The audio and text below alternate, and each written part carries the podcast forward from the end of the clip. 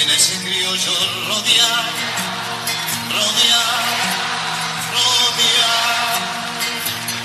Los paisanos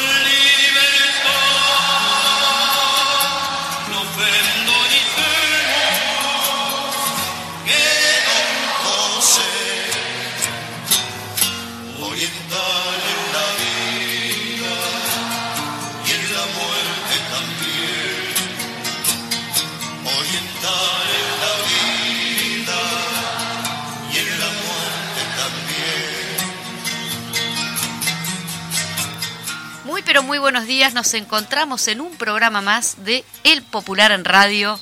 Hoy estamos aquí con un día bastante húmedo pero lindo, igual estamos compartiendo acá. ¿Cómo estás Paola? ¿Cómo estás Juan Landaco? Hola, ¿qué tal? Muy buen mediodía para todos y todas del otro lado. ¿Cómo están? Buen día, aunque el día está espantoso. Sí. Bueno, pero No, acabo de decir, un día húmedo pero lindo igual, ¿no? No, no, Yo ratifico. es un día espantoso. Es El día- para mí el día está lindo porque están ustedes acá, que son unas bellezas. Bueno, está. muchas Ah, gracias. Radian felicidad, simpatía. Ponele. Eh, no, es real, es real. Bueno, estamos en el número 596. Me gusta Y porque el andaco... A él le gusta decir el número, No, sí. de a rato le habla al micrófono, de a rato se olvida. Ah, porque se y me, habla acá. está, se me, sí, y perdón, viene acá de perdón. vuelta. Este una danza. 596 y ya prácticamente estamos avanzando para terminar el segundo semestre o semestre del año, ¿no? Ya estamos a 15 de julio. Se nos va, se nos va el otro mes, el, ¿no? Realmente.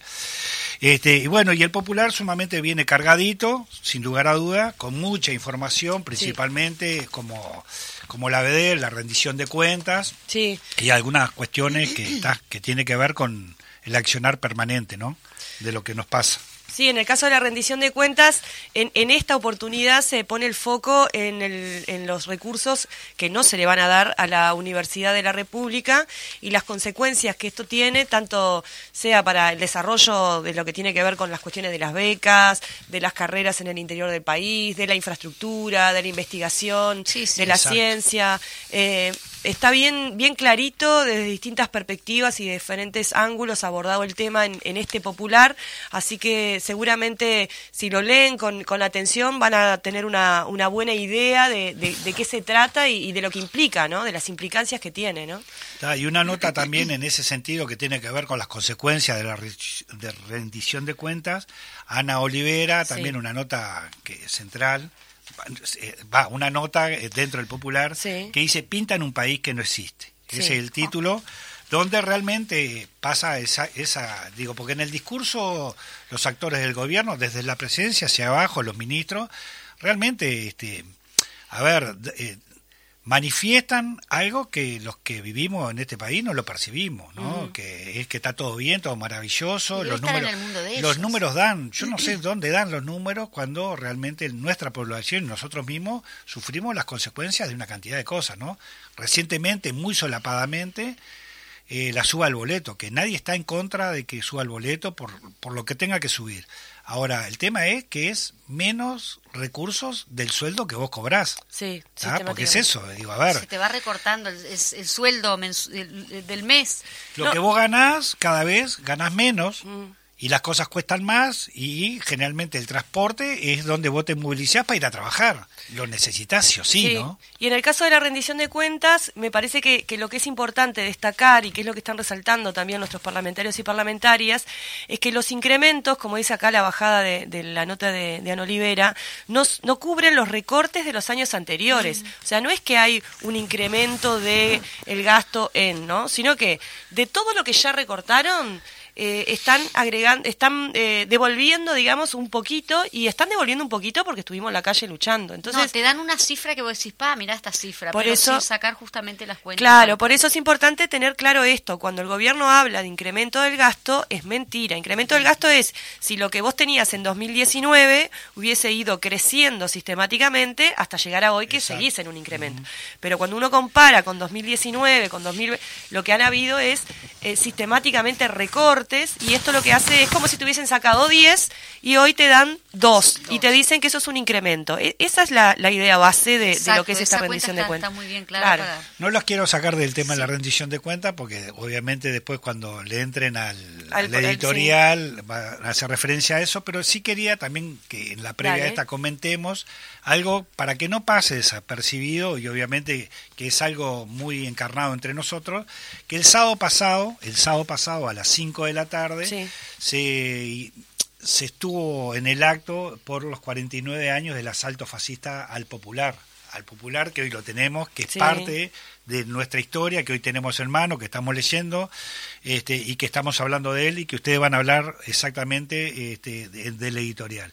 Digo porque fue un acto, la verdad, eh, más allá del día y que también sábado y con algunas este, dificultades, amenazas de, de- de- de lluvia y que esto y que lo otro, fue mucha gente, se congregó y la verdad que la- también las, no sé si las oratorias, pero los mensajes, la verdad que fueron muy, muy, muy sentidos en lo que tiene que ver con esa historia del popular, ¿no?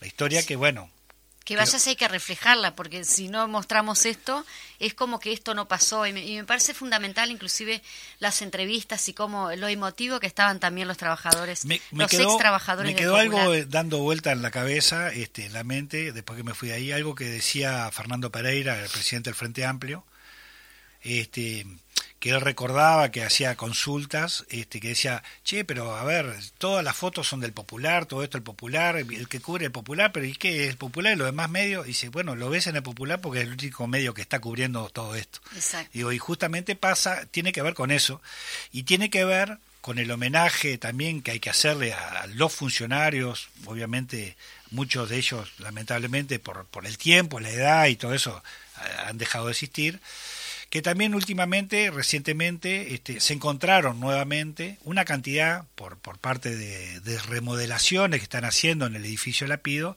una cantidad de, de latas, Latas con de negativos, negativos. donde fueron entregadas al, al Partido Comunista por parte de, del dueño del edificio, del, del apartamento, o de lo que estaban arreglando, donde eh, también ahora esas, esos negativos, que creo que son 56, 58 latas por ahí, con una cantidad de, de negativos adentro, se les va a entregar, como se le entregaron las anteriores, a la Intendencia de Montevideo para que haga esa recuperación este, de esa foto. Y creo que eso eh, también es trascendental porque es como que la historia Sí. Ah, se Ah, abre camino, sí, ¿no? sí. Entonces, ¿se acuerdan que también en muchas veces y en muchos lugares y muchos políticos dicen, bueno, estos hablan, eh, hablan, hablan? Bueno, hoy, tanto que hablaron los anteriores y nosotros mismos en distintos lugares de esta parte de la historia, hoy podemos reflejarlo y, Documentarlo. y documentarlo con esa foto. Exacto. Entonces, la historia nos da la razón que no hablamos por hablar, Sí, sí, ni sí. inventamos. Realmente la historia se abre caminos. Sí, ¿no? sí. Y la importancia que tiene también, más allá de que los relatos son importantes, las imágenes son importantes. Porque sobre todo para las nuevas generaciones, porque estamos hablando de un país que es completamente distinto eh, a lo que es hoy, entonces poder ver 18 de julio eh, de aquella época lleno de gente también nos permite como eh, poder proyectarlo al hoy, ¿no? Y poder entender la dimensión de, la, de lo que estaba ocurriendo, ¿no? Me parece que eso es, es muy relevante para en esto de, de, de la memoria, del nunca más, eh, Claro. y, y de la eh, de la defensa de la democracia y también para poder este, eh, eh, dimensionar en su justo nivel el, el nivel de lucha y de sacrificio que hicieron muchos compañeros y compañeras del popular en este caso, pero también de, de todo el movimiento popular, ¿no? Exacto, y relatos que de repente a veces se quieren instalar que no son exactos ni correctos y por ejemplo como se dice los dos demonios Claro. y las imágenes a veces dice una imagen habla que Por más que mil palabras entonces cuando decía a las 5 de la tarde y, en, y la movilización cuando el golpe de estado de la propia universidad en 18 de julio ¿Cuál era el demonio? El demonio era el pueblo, los estudiantes, Mm. La sociedad, los trabajadores organizados. defendiendo este, lo que tiene que ver con la democracia. Eso, que después la represión que hubo ahí, bueno, todo eso está en imágenes, Sí. en imágenes de aquel entonces no solo reflejada en fotos, sino también en algunas imágenes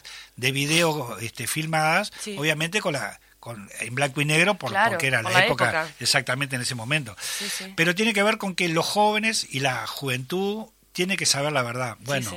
eh, la verdad se construye con verdades Sí. y con documentos. Y esa es la verdad, no, no con relatos. Exacto. ¿tá? Porque hay muchos relatos que se creen que son los dueños de la verdad de la historia y no es así.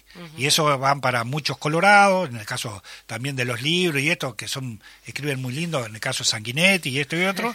Pero hoy, este digamos, con esa cantidad de fotos que quedaron registradas, hay algunos mitos Sí, que, se, les que tapa se- la boca, que se van no cayendo. Entonces, en ese sentido, verdades a medias no son verdades. Exacto. Tenemos Entonces- aquí también eh, una nota, como siempre, la tenemos por Gastón Grisoni en cuanto a los derechos humanos, avanzar sobre la, el- la Institución Nacional de Derechos Humanos, eh, una nota muy, muy sentida, ahí muy explicativa también, y en ese sentido capaz que ya anunciamos el homenaje a Nibia Zabal Zagaray, que se va a realizar a 48 años de su asesinato. Esto va a ser el día 15 de julio de 2022 en el Comité de Base Aguada, Avenida Libertador, 1678 a las 16.30 horas. Y también, ya que estamos invitando, invitarles el se- eh, se- eh, eh, 60 años de la edición de Problemas de una Revolución Continental, una charla que va a estar a cargo de María Luisa Bate eh, Gasore. Bate Gasore, la profesora de Historia, de Fernando Sass, sociólogo, y de Mateus Florentini, historiador. Se va a hacer esto el miércoles 20 de junio a la, julio perdón, a las 19.30 horas. Eh, hay una parte que puede ser presencial, después seguramente ustedes van a ver por allí las, en distintas redes este, el número de teléfono para que puedan eh, pe- eh, si- pedir justamente el- el- la asistencia y si no también va a poder haber acceso por Zoom y esto eh, la invitación viene de parte de la Fundación Rodney Arismendi. Sí, un tema sumamente importante. Re interesante. Y, sí. Y, y está bueno porque obviamente que hay como cupos limitados por el espacio de Claro. la- del local de la fundación, pero lo bueno que también te permiten Seguirlo poder por participar Zoom. por Zoom, Eso está me parece más. sumamente interesante. Sí, Sí, sí. aclarar también el homenaje a Nibia Zabal Zagaray que acabo de anunciar, 15, es decir, es el día de hoy, ¿no? Hoy Sí. a las 16.30 en el Comité Aguada. Y en relación al- a la nota, a la entrevista que vamos a tener en la segunda mitad de, de nuestro programa del día de hoy, informar que la Junta Departamental de Montevideo tiene el agrado de invitar a usted al acto homenaje al Frente de Izquierda de Liberación por el 60 aniversario de su fundación.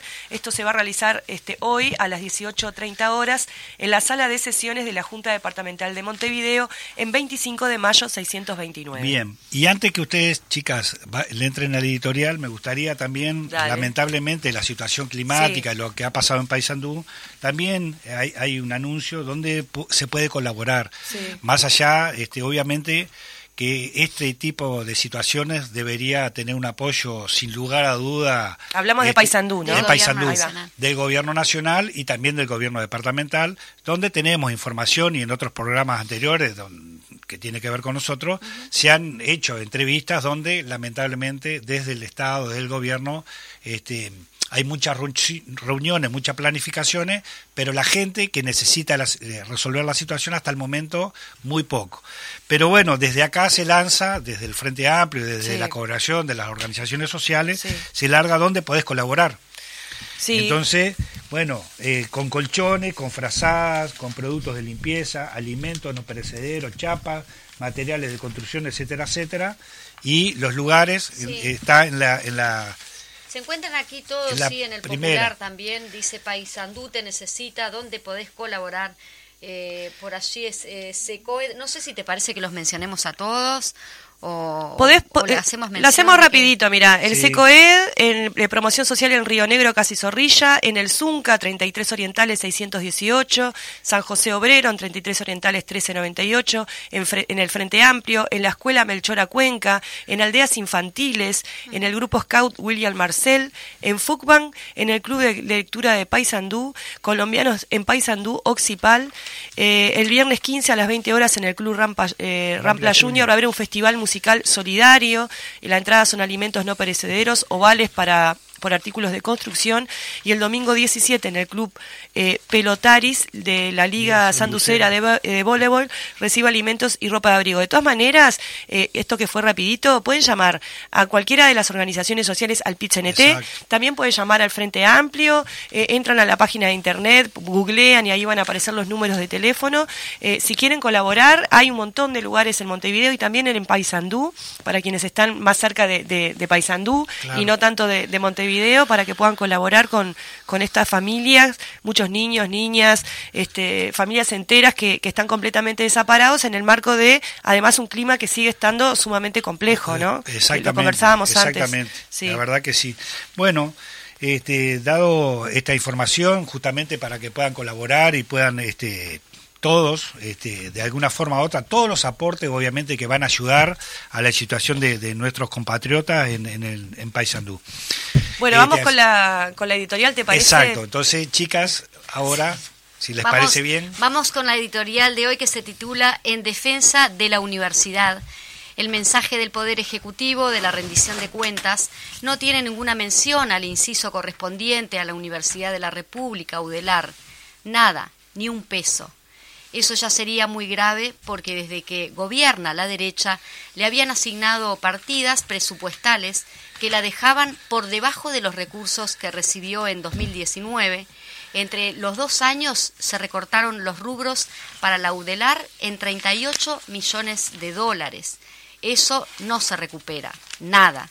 Pero además, y para agravar la situación, en la misma rendición de cuentas se elimina una parte del Fondo de Solidaridad por el cual la UDELAR recibe fondos para invertir, por ejemplo, en obras de infraestructura en el interior y becas.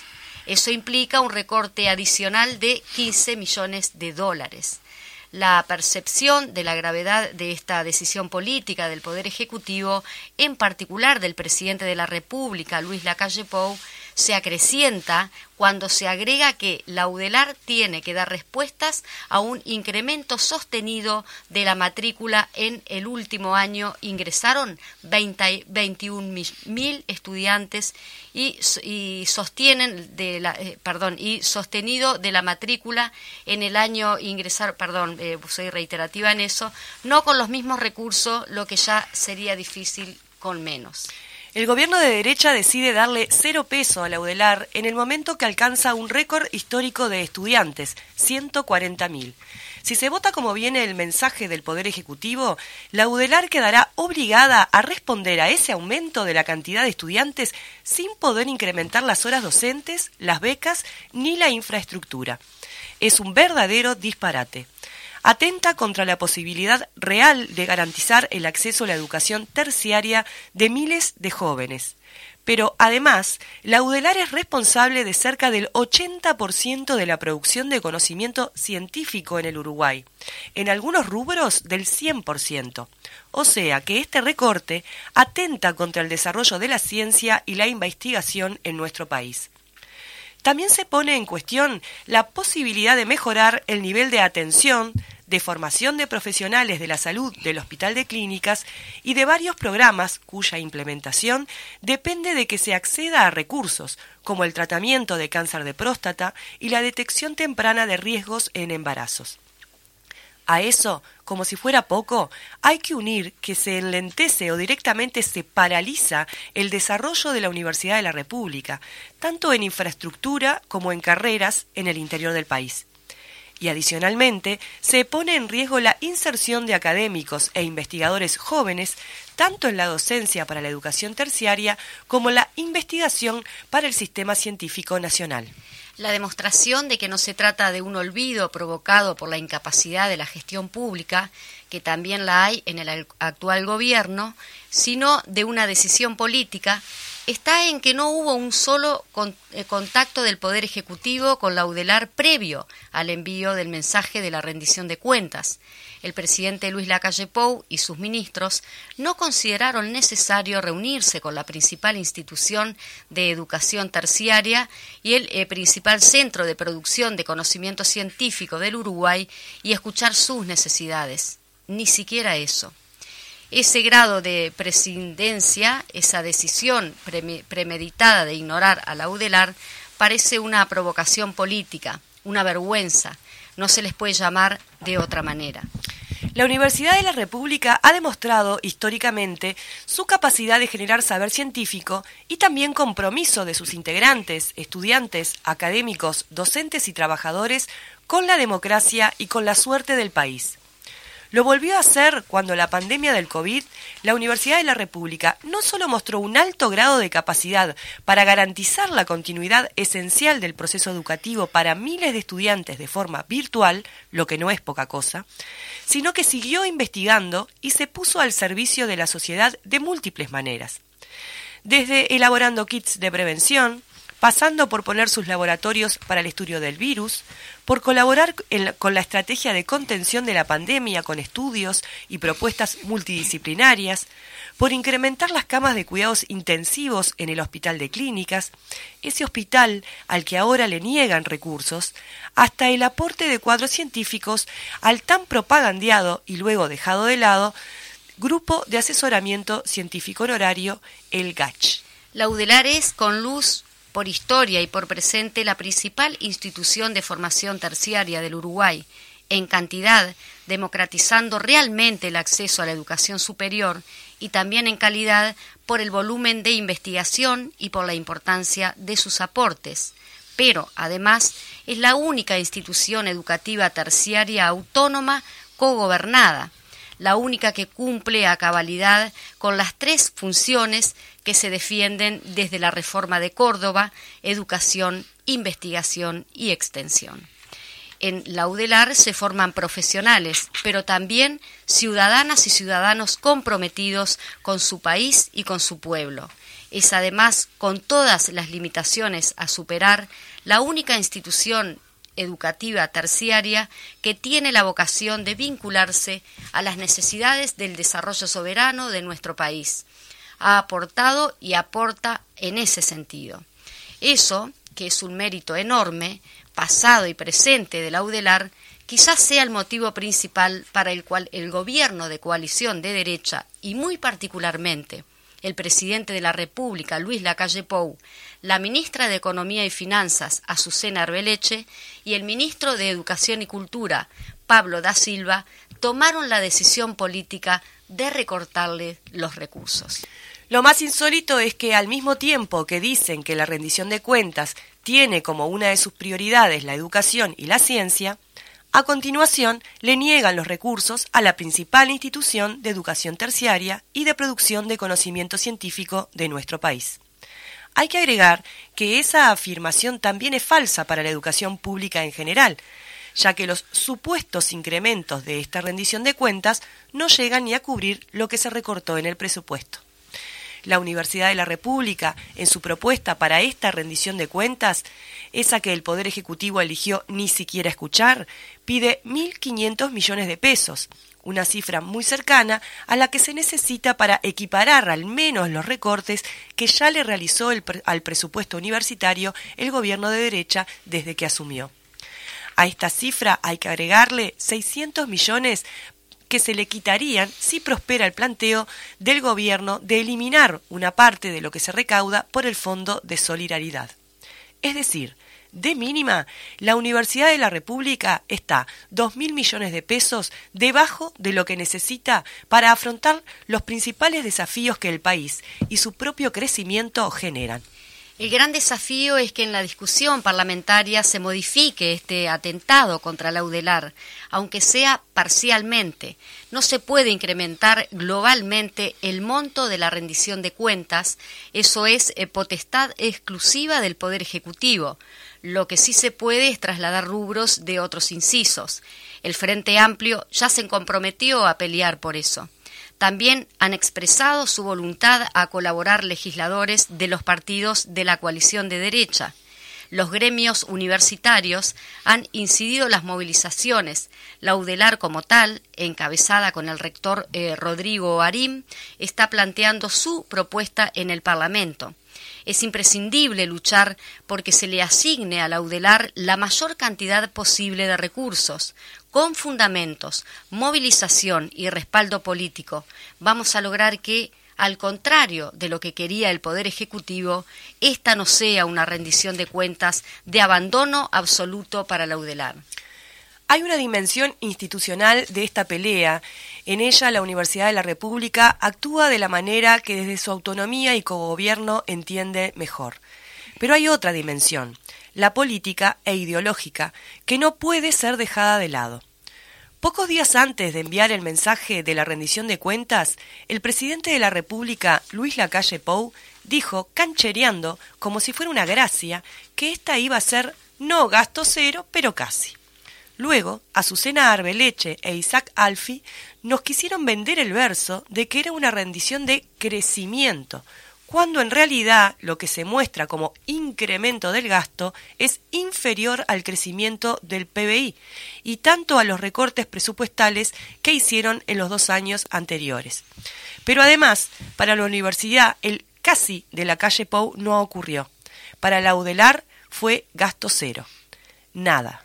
Vamos a pelear para modificar eso, pero el gobierno de derecha, expresión política del poder concentrado, de la fracción más conservadora de las clases dominantes, encabezado por Luis Lacalle Pou, el primer presidente en la historia del Uruguay, formado integralmente en la educación privada e integrado en su núcleo duro por cuadros vinculados, todos ellos y ellas a las universidades privadas.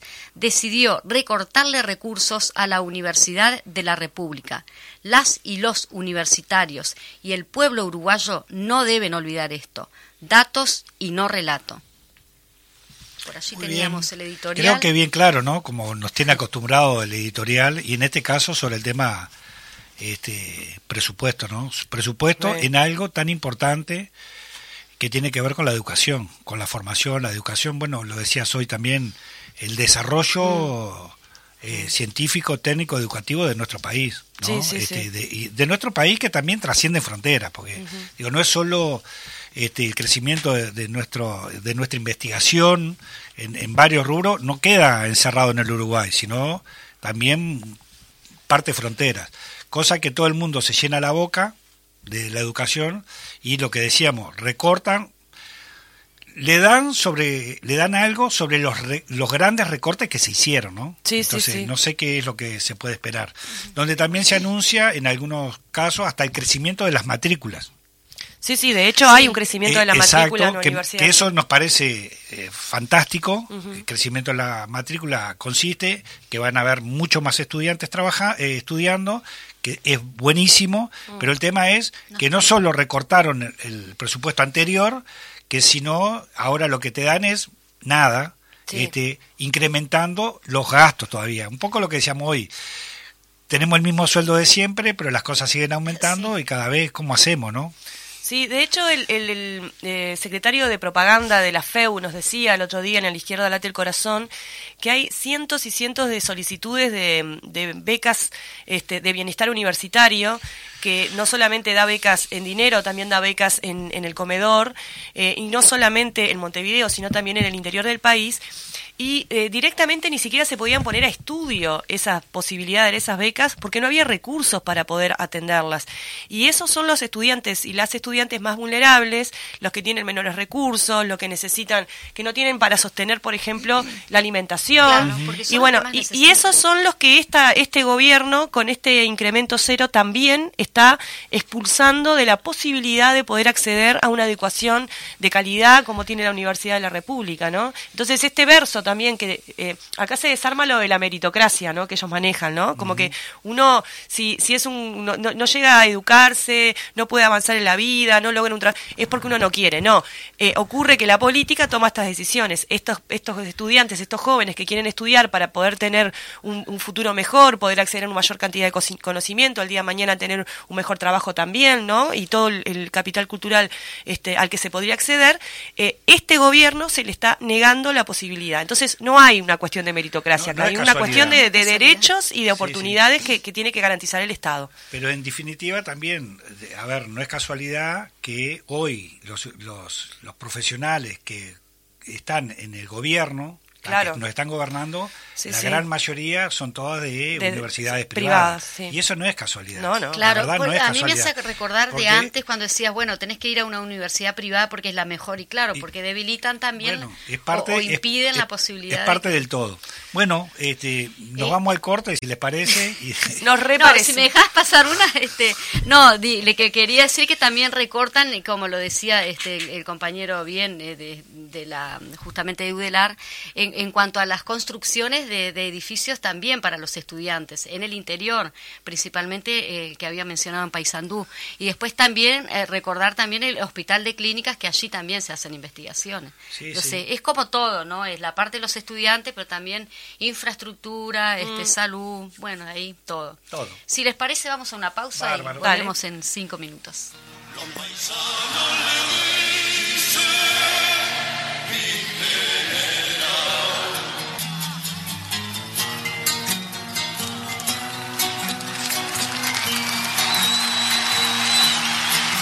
Bueno, volvimos y ya tenemos en los estudios justamente el invitado que no habíamos anunciado, pero que acaba de llegar. Él es Doren Ibarra, es miembro de la dirección del Fidel. Y bueno, en cuanto a que hoy el Fidel justamente está cumpliendo sus 60 años del Frente de Liberación.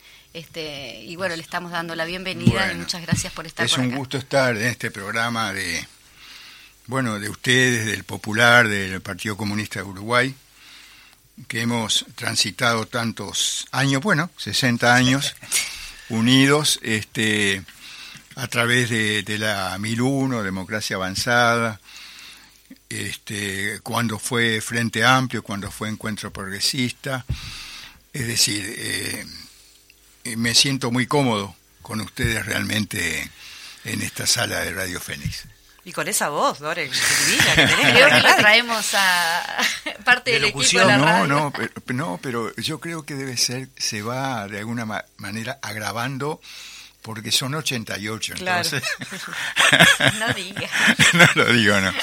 Este, Ojalá yo llegue a tus 88, como Sí. estaba, impecable. Este, bueno, así que estamos muy alborozados por, por lo que hemos logrado hacer eh, en estos últimos, estas últimas semanas, con referencia al festejo del 60 aniversario del Frente Izquierda de Liberación Fidel, eh, que bueno, fue una necesidad política y social en aquel momento, porque bueno, el, el- el colegiado, las políticas neoliberales, en esa época fue eh, en la primera oportunidad que se firmó, lo hizo por supuesto el Partido Nacional, que se firmó el acuerdo con el partido, con el Fondo Monetario Internacional.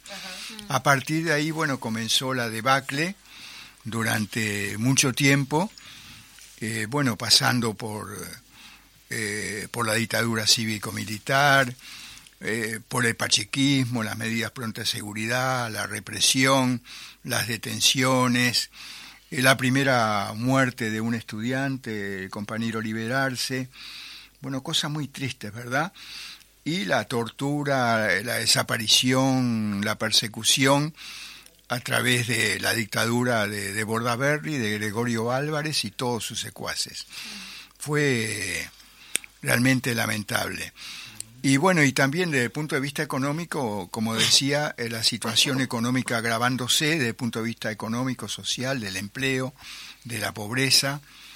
Eh, el gobierno nuestro del Frente Amplio, el gobierno de Tabaré Vázquez, en el 2005 toma el gobierno con un 40% de pobreza, con un 25% de desempleo, eh, con una inflación que se disparaba, con el quiebre de, de bancos, el robo, mejor dicho, de bancos privados, ¿verdad? Banco Comercial, Banco La Caja Obrera, Banco Pan de Azúcar y bueno, tantos otros que dejaron un tendal de sufrimiento a pequeños y medianos ahorristas y eso fue eh, un periodo muy duro, ¿verdad?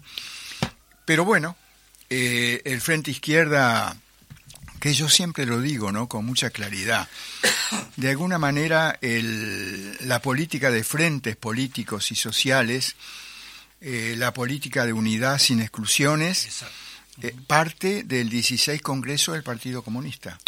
donde el estimado eh, secretario general, eh, Ronnie Arismendi, con quien tuve el gusto de trabajar, por eso la ventaja de tener años. ¿no? Claro. Que uno ha tenido Sí, la sí, ventaja contemporáneo ahí de de- aprender y trabajar Sí. Este, con tantos compañeros. Bueno, trazó eh, la estrategia de acumulación de frentes políticos y unidad sin exclusiones.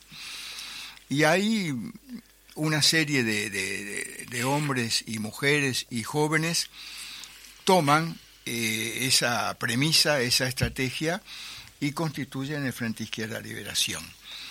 Eh, arrancando de alguna manera eh, de dentro de los partidos tradicionales personalidades extraordinarias, como el primer presidente, don Luis Pedro Bonavita, eh, como el doctor eh, Adolfo Aguirre González, y bueno, y como no quiero seguir nombrando porque son muchísimos compañeros y no quiero que me falte ninguno. Y luego también, eh, de alguna manera, lograr la participación de un general del pueblo en el. Frente Izquierda Liberación, como fue el general eh, don Arturo Baliñas, que hace muy pocos días logramos una resolución de la Junta Departamental eh, poniéndole el nombre a la circunvalación, a una parte de la circunvalación de la Plaza Libertad, con el nombre del general don Arturo Baliñas, que fue una actividad muy, muy importante que está encuadrada dentro del 60 aniversario, que lo hacemos eh, a nivel de, del año, el año 2002 2022, 60 aniversario de Frente Izquierda. Y vamos a seguir con las actividades, no únicamente del Frente Izquierda, sino también como 1001. Lo hemos hablado con el compañero Juan, lo hemos hablado con la compañera Ana Olivera y tenemos una serie de ideas que sin duda las vamos a concretar en, en los próximos meses. Don, el Frente de- el Fidel es previo a la, a la creación incluso de la propia CNT, ¿no? Efectivamente, en el 64 se conforma la CNT, la Convención Nacional de Trabajadores. Bueno, también recuerdos imborrables de Pepe Delía, eh, Humberto Rodríguez. Yo, yo en ese momento era trabajaba, por supuesto, en el Frente Izquierda, pero había, había transitado por AEBU, en la Secretaría de Banca Oficial, conjuntamente con el compañero Serra, este, con Orelloni, con Hernández, bueno, y con tantos otros, con Carlitos Gómez, eh, con Marota, bueno, un, un sin- y, y ahí logramos constituir por primera vez con Montemar de ANCAP, logramos constituir la mesa sindical coordinadora de entes autónomos. Así que fue CNT, este, la mesa sindical coordinadora y en esos años también el primer Congreso del Pueblo, Claro. que fue una, una, una participación muy importante de sectores de trabajadores, de obreros, de, de amas de casa, de, de estudiantes, de profesionales, de universitarios, de gente del interior del país. me, me acuerdo que en ese momento cumplió un papel muy importante el compañero ingeniero Macera. Digo, trabajamos muchísimo en ese momento en el primer Congreso del Pueblo. Así que no es únicamente la tarea hacia el ámbito político, que es importante, sino también la tarea de unificación a través de la CNT hacia el ámbito sindical, ¿verdad? Que tanto ro- rol importante ha cumplido eh, en todos estos 60 años, ¿verdad? Sí, 60 años que no es poco de historia, de política, donde obviamente también, como decís vos, tu trabajo, sumando al, al- al resto ¿tá? que venís trayendo, ¿cómo ves hoy? eh, a ver, fuiste diputado 25 o 30 años, por ahí. 25 años. 25 años. Y 5 de ¿no? presidente del SODRE. Y ahí va, este, por- y cargo de gobierno. Digo, pero eh, en toda esa, esa trayectoria y esa discusión política que a veces algunos ve, que están grabadas en el Parlamento, la altura política de las discusiones fermentales que se daban en el Parlamento, no, no compararlas con los de ahora, digo, pero en ese sentido, ver la experiencia, la discusión, el respeto, más allá de la divergencia, como decía vos, unidad sin exclusiones, que muchos también de que en aquel momento los tenías del lado de enfrente, cuando se genera esta posibilidad del frente, también algunos se acogen y vienen este, a- al- al espacio del Fidel, ¿no? Sí, sí, sí, sí. Sí, por supuesto. El Fidel se constituye con personalidades de los partidos. Carlitos del Chirigoyti, un colorado rabioso y que sin embargo dio el paso hacia el Frente Izquierda de Liberación. Este, un, un número muy importante de compañeros y compañeras. Y, y lo que yo destaco de aquella época, y no quiero de ninguna manera eh, denostar a, lo que pasa en el Parlamento ahora, pero era otro Parlamento, ¿no?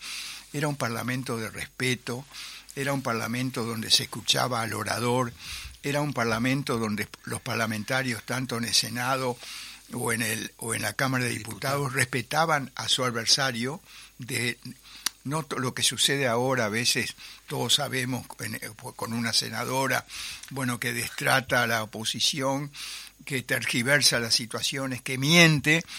Y bueno y también un partido de gobierno donde la, la parte principal en este momento es el herrerismo sin ningún tipo de duda es el que manda. Bueno este tienen actitudes realmente antidemocráticas no y, y que inhabilita de alguna manera tener eh, conversaciones, acuerdos, primero que ellos no lo quieren, pero segundo con la ofensa es prácticamente imposible. Yo qué sé, Enrique Rodríguez, Rodríguez Camuso, Álvaro Bayo, eh, Sergio Previtale, eh, Marcos Carámbula, bueno, una cantidad de gente que realmente nos enseñaba. Yo era muy joven cuando entré en, en la Cámara de Representantes y realmente aprendí muchísimo. Los primeros dos años escuché, me sentaba nada menos que al lado de Rodríguez Camuso, así que imagínense, un gran orador, Orador, este, lo, lo, lo que habremos aprendido, ¿verdad?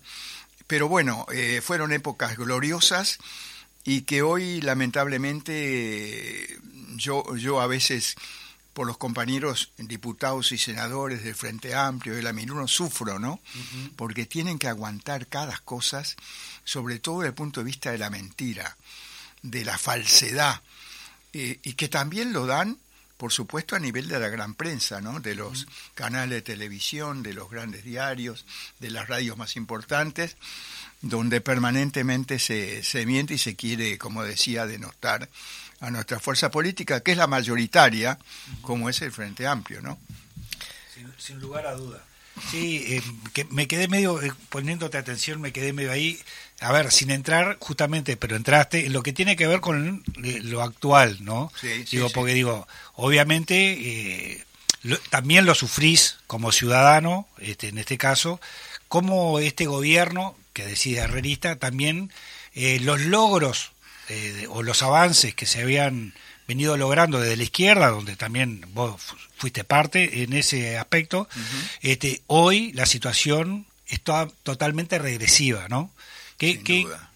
qué, qué, qué opinión tenés respecto No, a esta no, situación? mu- muy, muy, muy preocupado, muy dolorido. Primero por en lo que tiene que ver con la democracia, ¿no? Porque más allá de los valores democráticos que tengamos a nivel internacional, hay eh, un cuestionamiento o una lesión constante a la democracia justamente por esa forma de actuar. Eh, segundo, porque todo eh, lo que se logró durante 15 años de gobierno del Frente Amplio, que fue maravilloso, ¿no?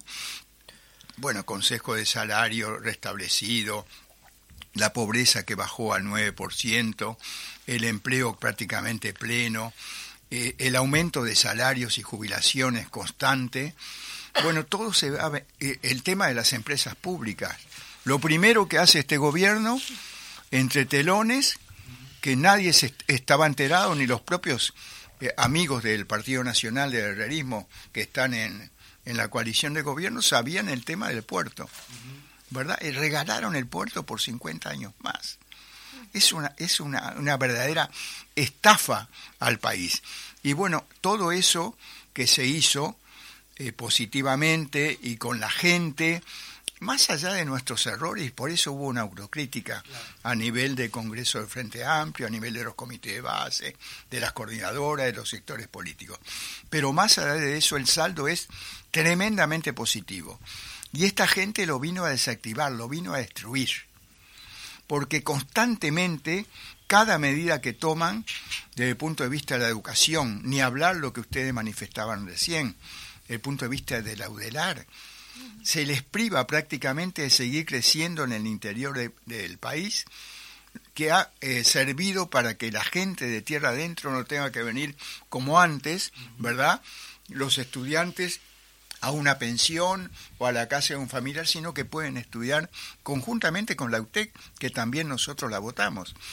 Entonces, ese tipo de, de situaciones que se dan es, es lamentable y yo diría que, que va a ir increciendo la movilización popular, conociendo como conozco al movimiento sindical, a la izquierda y a los sectores progresistas de nuestro país, tenemos que protestar, tenemos que salir a la calle.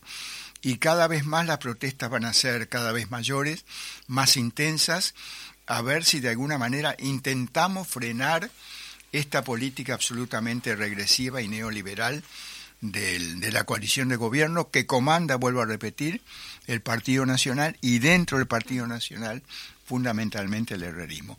Yo trabajé en la Cámara de Diputados con casi todos los que están en herreristas que están en el, en el, en el gabinete hoy. Por supuesto, nunca me engañaron, pero pero bueno, ahora están se, sac- se sacan la hilacha, como decíamos los astres, ¿no?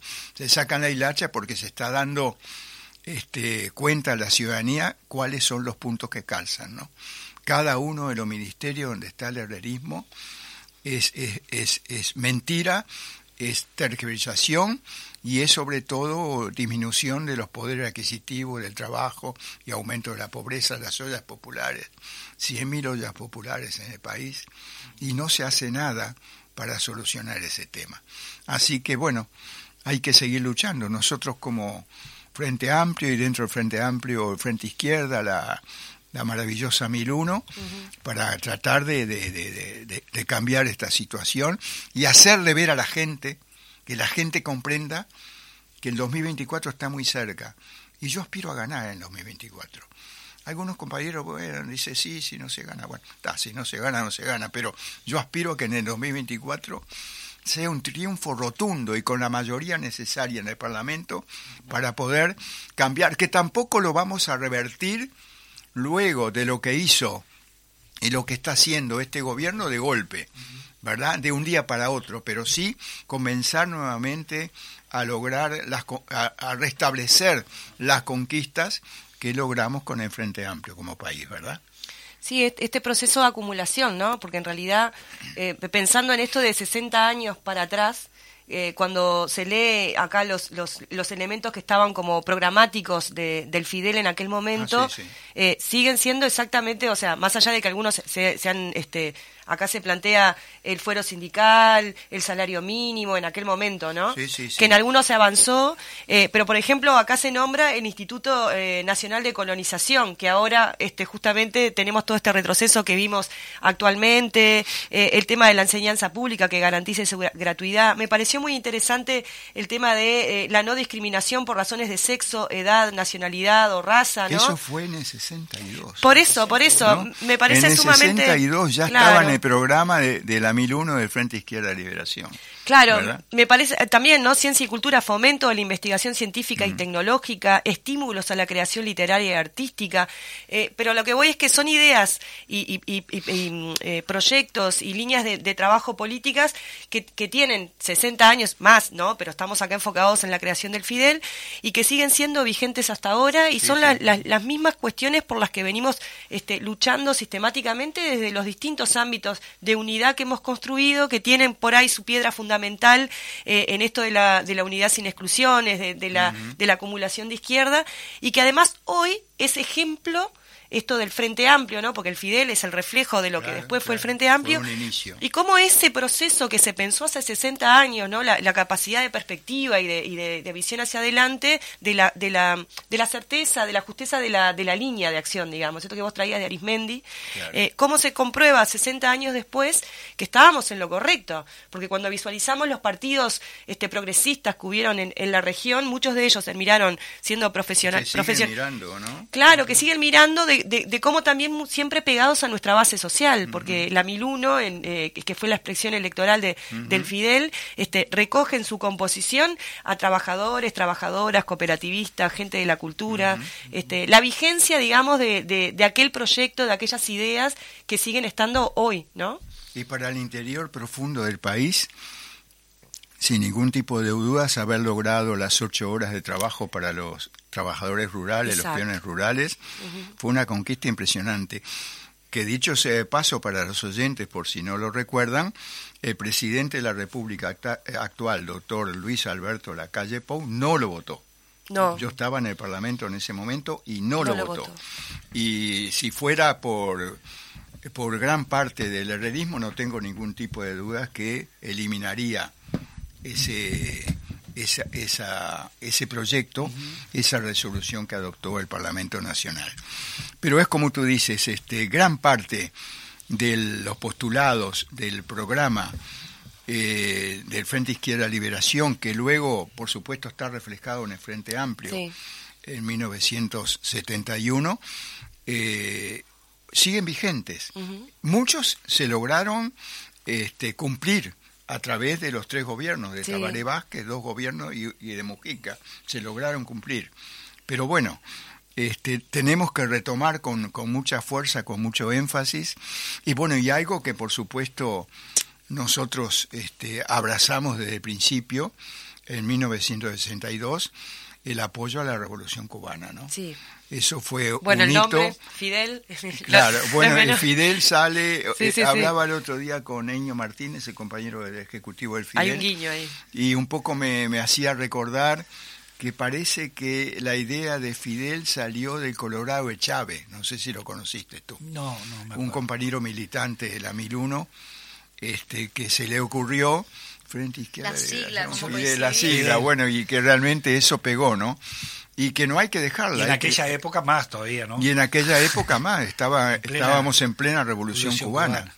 Eh, El Che Guevara que estuvo en en, el en. Paraninfo en la universidad con el compañero Casartelli, ¿recuerdan? Sí. Que ahí mataron a, a un profesor, Sí.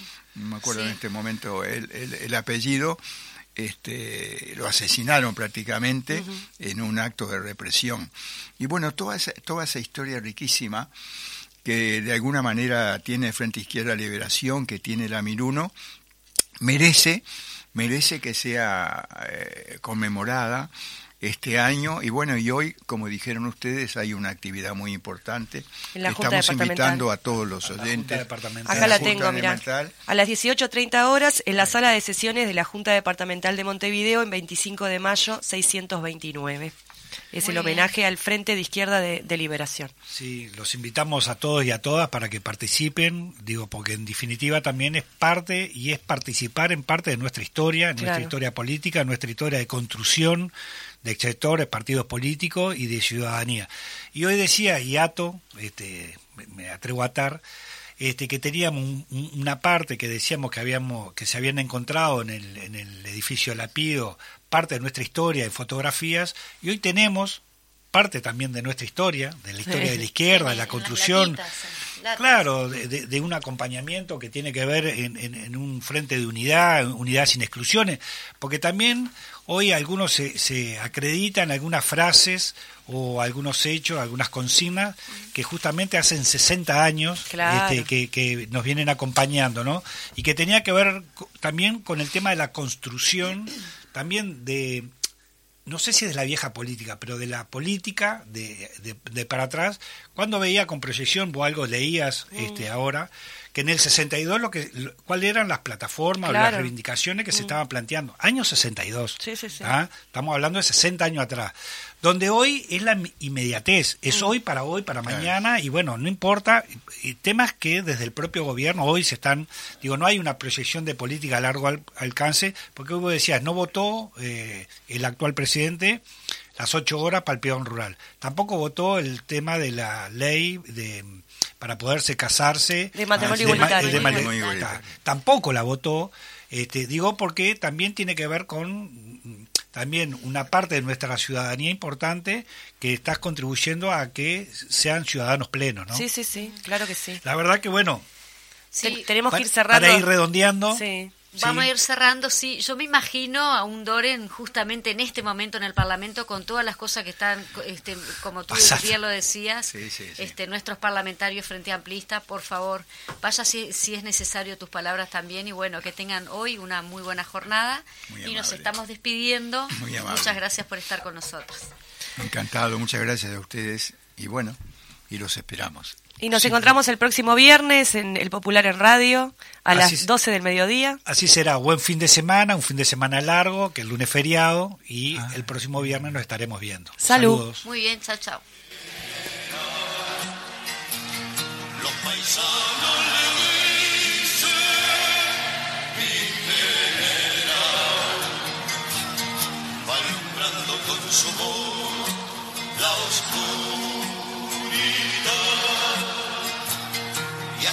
must be